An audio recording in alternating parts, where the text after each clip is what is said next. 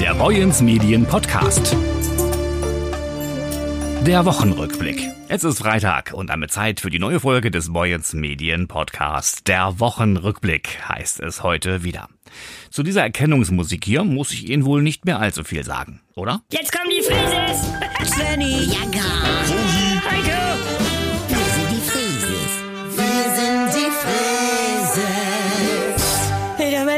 Weg! Richtig, das Intro der erfolgreichen Radiocomedy. Wir sind die Frieses.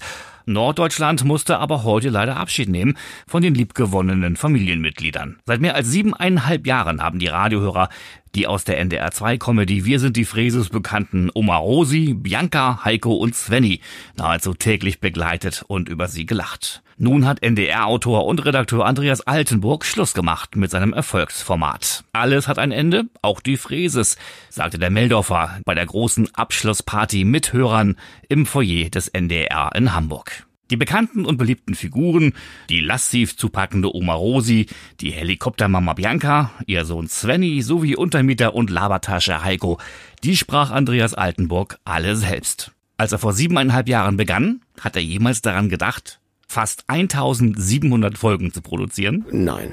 Mir war klar, also, dass man sowas mindestens auf zwei, drei Jahre anlegt, sonst macht das gar keinen Sinn. Sonst setzt sich sowas auch gar nicht wirklich durch im Markt. Fünf Jahre hatte ich dann so als, als Traumziel oder dann irgendwann das, das Ziel, dass ich es so lange mache, wie ich Frühstück bei Stefanie gemacht habe. Und jetzt sind es dann nochmal drei Jahre oder wie wir immer sagen, drei Saisons mehr geworden. Das ist schon Wahnsinn. Was denn den Erfolg dieser Serie überhaupt ausgemacht hat, das zitierte Albrecht Breitschuh aus der NDR2 Schlussredaktion aus der Zuschrift einer Hörerin. Herr Altenburg, das ist schon mal gut. Niemand ließ unsere Jugendwelt und Alltagsfallen so aufblitzen wie Sie. Manchmal dachte ich, huch, war der hier?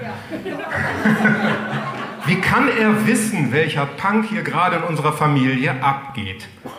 Sie waren immer ganz nah dran am Grabbeltisch der Lebenskuriositäten. Wir alle sind Ihre Fans. Danke für viele Jahre Spaß und fürs Wiedererkennen. Also ich glaube, das ist Abschied also von den Fräses. Welche Gefühle hat dann da deren Macher und Stimmengeber selbst? Alles, alles. Erleichterung, Trauer, Rührung tatsächlich. Also so viel Zuneigung, die wir da die letzten Tage äh, geschenkt bekommen haben, das ist schon einzigartig. Also toll. Warum die Serie zu Ende ging, wie es möglicherweise weitergeht und wann, das verrät uns Andreas Altenburg in einer weiteren Folge des Boyens Medien Podcasts, der Nachgefragt Podcast in der kommenden Woche hier zu hören. Da wird sich nicht zuletzt die Fräses-Figur Heiko freuen. Also Heiko Postel ist gerade noch hier, ne? Liebe, liebe, liebe äh, Hörer von Boyens Medien, äh, es war schön mit euch all die Jahre. Macht's gut an Dithmarschen. Viel Spaß an der Nordsee und auf der Geest. Wir hören uns. Eine ganz besonders ans Herz gehende Geschichte brachte unser Volontär Jan Ulm in dieser Woche auf der Burgseite. Hochsaison der Wildtierretter lautete die Überschrift. Es geht um Mähmaschinen, die jedes Jahr ein Todesurteil sind. Für Rehkitze, die im hohen Gras ein grausames Schicksal erleiden. Für Wolfgang Pohlmann ist das ein guter Grund, sich für die Rettung der Tiere zu engagieren im Verein Wildtierrettung Dithmarschen Geest. Und seine Mitstreiter und er bewahren Rehkitze und beispielsweise auch Hasen vor dem Mähdreschertod. Ja, das ist ja ein Elend, ne? wenn man das so sieht. Die Kitze sind meistens nicht tot, wenn sie angemäht werden. Meistens ist das so, dass ein bis vier Läufe ab sind. Das heißt, die Ellbogen ist ja so dann abgekappt und laufen auf ihre Stümpfe dann aus diesen Flächen raus. Und das ist, also, das ist nicht nur für die Tiere eine Quälerei, selbst für uns. Wenn wir das sehen und dazukommen, die Landwirte rufen dann meist an und sagen, hier ist was und kannst dich mal drum kümmern. Das ist eine ganz hässliche Angelegenheit, wenn man das gesehen hat. Die schreien wie Kinder, also das ist schon, ist, ist grausam, wenn man das sieht. Ohne Läufe durch die Feldmark oder nach dem, nach dem Schnitt da aufzufinden ist, das, das schreit wie ein Kind und das kann man sich, also, ne, das ist wirklich schwierig. In guter Kooperation und in Abstimmung mit den Jägern und den Landwirten vor Ort werden die Felder vor dem Mähen abgesucht. Mithilfe einer Drohne und im hohen Gras liegende Kitze entdeckt und in Sicherheit gebracht. Dann spricht man drüber und spricht das ab, wie sieht das aus. Ich will jetzt anfangen zu mähen mit dem Wetter. Das sehen wir ja auch, weil wir ja auch eigentlich täglich in, in der Feldmark unterwegs sind. Dann sehen wir auch, Mensch, die Flächen, die sind hoch. Er wird sich jetzt irgendwann mal melden. So bereiten wir uns vor, gucken in diese Flächen rein, ob da Wild drin ist, ob da Ricken drin stehen. Das kann man ganz oft beobachten, wenn da irgendwo eine Ricke steht und, und einfach mal stehen bleibt und, und dass die vielleicht äh, diese Kitze, dass die untersaugen. Ne? Dass man, das sieht man natürlich nicht durchs hohe Gras, aber das lässt man dann vermuten. Da muss man dann ein bisschen Zeit investieren und ein bisschen durchs Glas gucken und die Tiere eben beobachten. Das ist wie beim Menschen, jedes Tier ist wieder anders und das erfordert viel Zeit und Herzblut, ne, damit man das versteht und ja, die Natur begreift. Ne.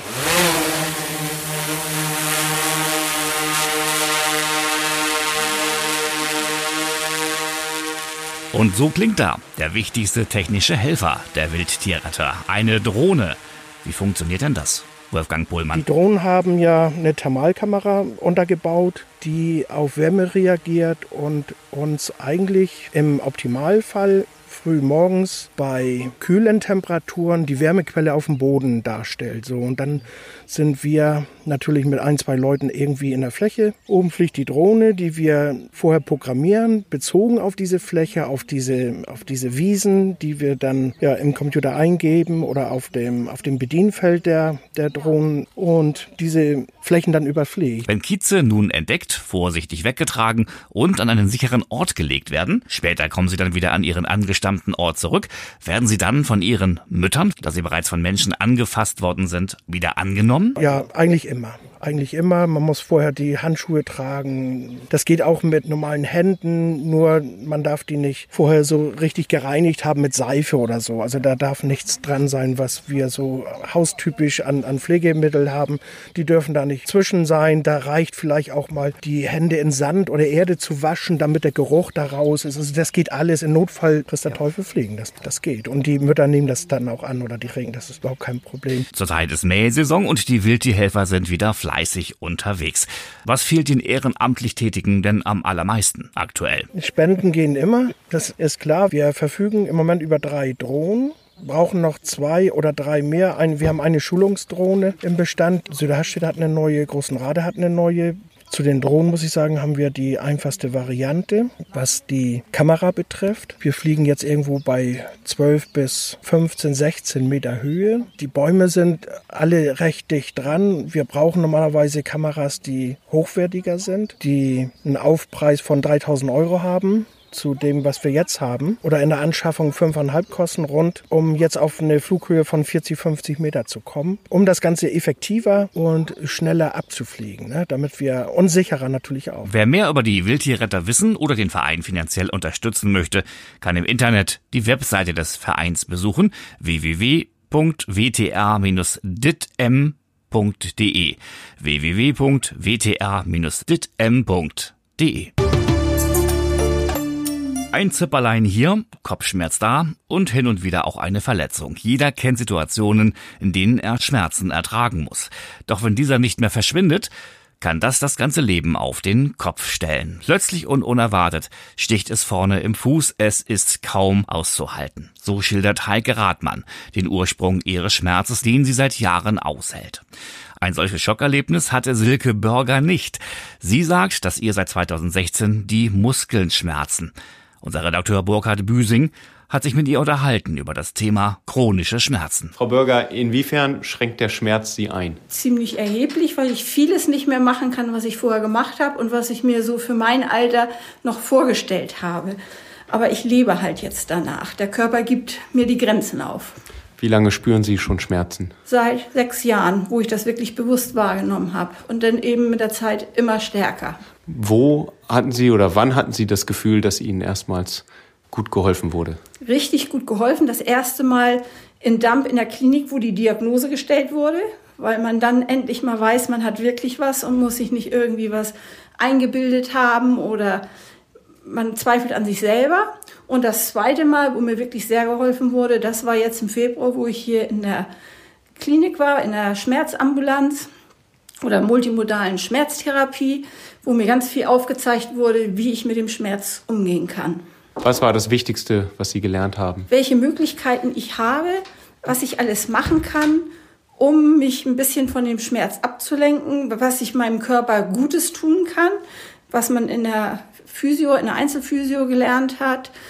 Ja, eben die ganzen Möglichkeiten, die es so gibt, was man wohl mal gehört hat, aber nie auf sich selber beziehen konnte. Und das habe ich da wirklich gut lernen können. Lesen Sie vollumfänglich über dieses Thema heute unter www.boyens-medien.de, also online, und morgen in den gedruckten Ausgaben unserer Zeitungen.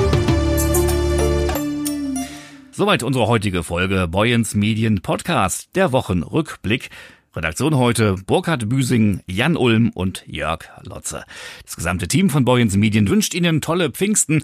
Das Wetter soll ja mitspielen. Vielleicht schauen Sie beim Albersdorfer Pfingstfest vorbei, wo nach zweijähriger Pause so richtig wieder die Post abgehen und Stimmung aufkommen soll. Und Wert dessen sind wir sicher.